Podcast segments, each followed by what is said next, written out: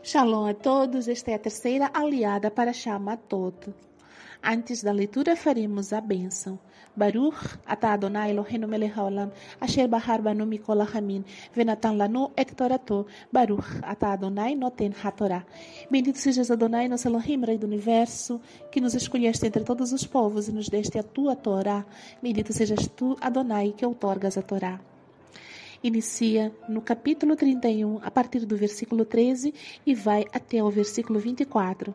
Diz assim: Moshe, Elazar, o Corém e todos os líderes da comunidade foram ao encontro deles fora do acampamento. No entanto, Moshe estava irado com os oficiais do exército, os comandantes de milhares e os comandantes de centenas que vinham do acampamento da batalha. Moshe perguntou-lhes: vocês deixaram as mulheres viver? Por quê? Elas são as causadoras da rebeldia do povo de Israel, de acordo com o conselho de Bilan. Faltando com a palavra Adonai no ocorrido em Peor, com o surgimento da praga entre a comunidade de Adonai.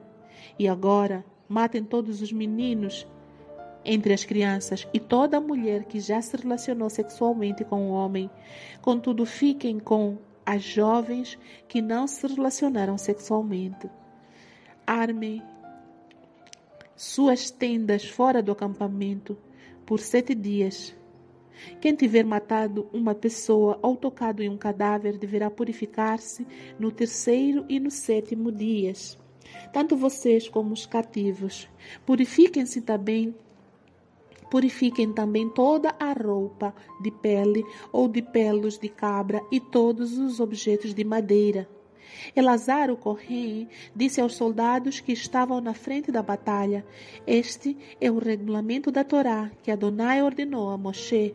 Ainda que o ouro, a prata, o bronze, o ferro, o latão e o couro tenham resistido ao fogo, para que todos esses materiais sejam purificados, façam-nos passar pelo fogo.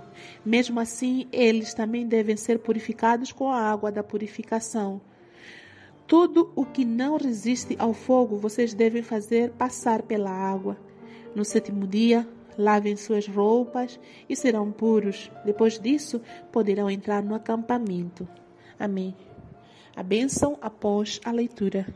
Baruch ata Adonai Eloheinu melech haolam asher natan lanu torat emet vehaye olanatan betoheinu baruch ata Adonai noten ha-torah.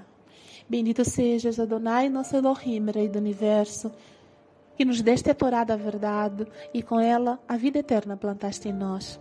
Bendito sejas tu, Adonai, que outorgas a Torá. Amém.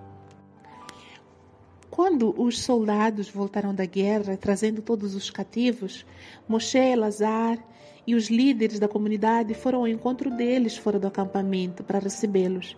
Mas Moshe ficou muito irado contra os comandantes que vinham da batalha, porque eles deixaram viver as mulheres elas mesmas que foram a causa de toda aquela bagunça, de toda a praga que ocorreu, que matou 24 mil homens no acampamento. Moshe ordenou que todos os meninos fossem mortos entre as crianças e as mulheres que já haviam que já não eram virgens fossem também mortas, somente ficaram as moças virgens. E todos eles foram ordenados a ficar fora do acampamento para que se purificassem todos aqueles que tinham matado alguém ou tinham tocado em algum cadáver, conforme já tinha sido ordenado a Moshe. Eles deveriam ficar fora do acampamento durante sete dias para se purificarem. A purificação deveria ocorrer no terceiro e no sétimo dia, como já estudamos nas parashiot anteriores. E também é ordenado que todo material como ouro, prata, bronze, ferro, que resista ao fogo, fosse purificado através do fogo e também logo a seguir através da água da purificação. Mas os outros utensílios que não resistem ao fogo deviam ser purificados com a água da purificação.